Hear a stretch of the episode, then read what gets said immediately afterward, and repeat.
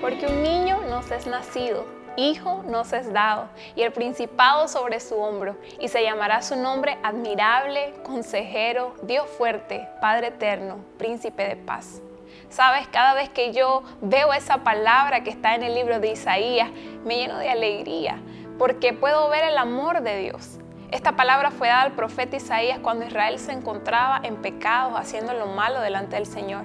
Pero Dios les envió una promesa, un niño.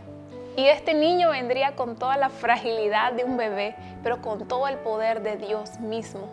Y me encanta ver cómo es descrito este nuevo gobernante. Comienza diciendo que es admirable consejero.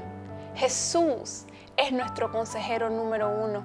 Debemos correr hacia Él antes de que tengamos los problemas. Debemos correr para que Él nos guíe, para que Él nos diga por dónde debemos ir. Por eso es importante que nosotros reconozcamos a Jesús como nuestro consejero, pero también Él es Dios fuerte, Dios poderoso, dicen otras versiones.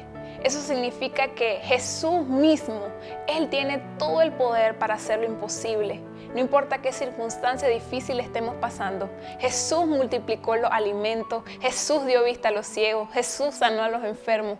Todo el poder que tenía Jesús lo sigue teniendo hoy y está disponible para nosotros. Él es Dios poderoso.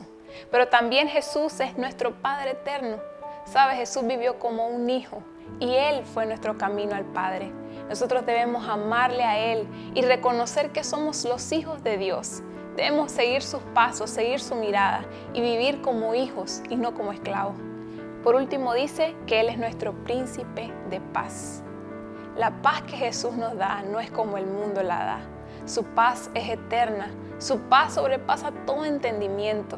Si tienes alguna circunstancia difícil, puedes acercarte a Jesús y decirle que Él te llene de su paz y de su gozo. Es importante reconocer que en este tiempo el mundo celebra el nacimiento de Jesús, pero nosotros los cristianos sabemos que eso solo fue el inicio, porque Jesús nació, pero su reino es eterno y está disponible para todos los que creemos en Él. Todas estas características de Jesús pueden gobernar tu vida si tú lo aceptas en tu corazón. Celebremos este tiempo con el mayor de los entendimientos. Jesús es el Rey de nuestras vidas. Que Dios te bendiga.